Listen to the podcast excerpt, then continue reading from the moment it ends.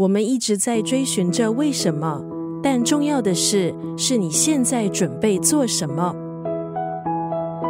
这世上或许没有办法替你的为什么提供标准答案，但是你却会因为自己做什么而得到成长。大年初四九六三作家语录，今天丽仪要在空中分享的文字，出自这本畅销励志书《开始期待好日子》。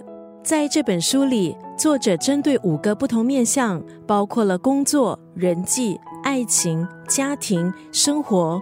逐一分享自己的看法。只要好好过日子，就能开始期待好日子。这是作者在这本书的开场白，应该也是不少读者看了颇有感触的一段话。这句话提醒我们，人生不应该只是过一天算一天，经历起落，尝过甘苦。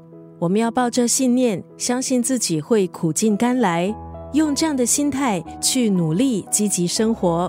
看着这本书。读者应该可以感觉到，作者借由他的文字给读者们打气，字里行间有着温暖人心的心灵触动，带出人和人之间的获得还有失去，又或者是生活中的期盼还有放下。作者总是带着勉励的语气，引领读者去期盼，在人生中找到喜悦。今天在九六三作家语录就要分享这本书。开始期待好日子当中的这段文字，懂得转念也会逆转自己的人生。不论贫富，每个人的生活都有各自的难处。在这个层面上，生活是很公平的。遇到逆境的时候，要提醒自己，是不是能够换一个角度去想？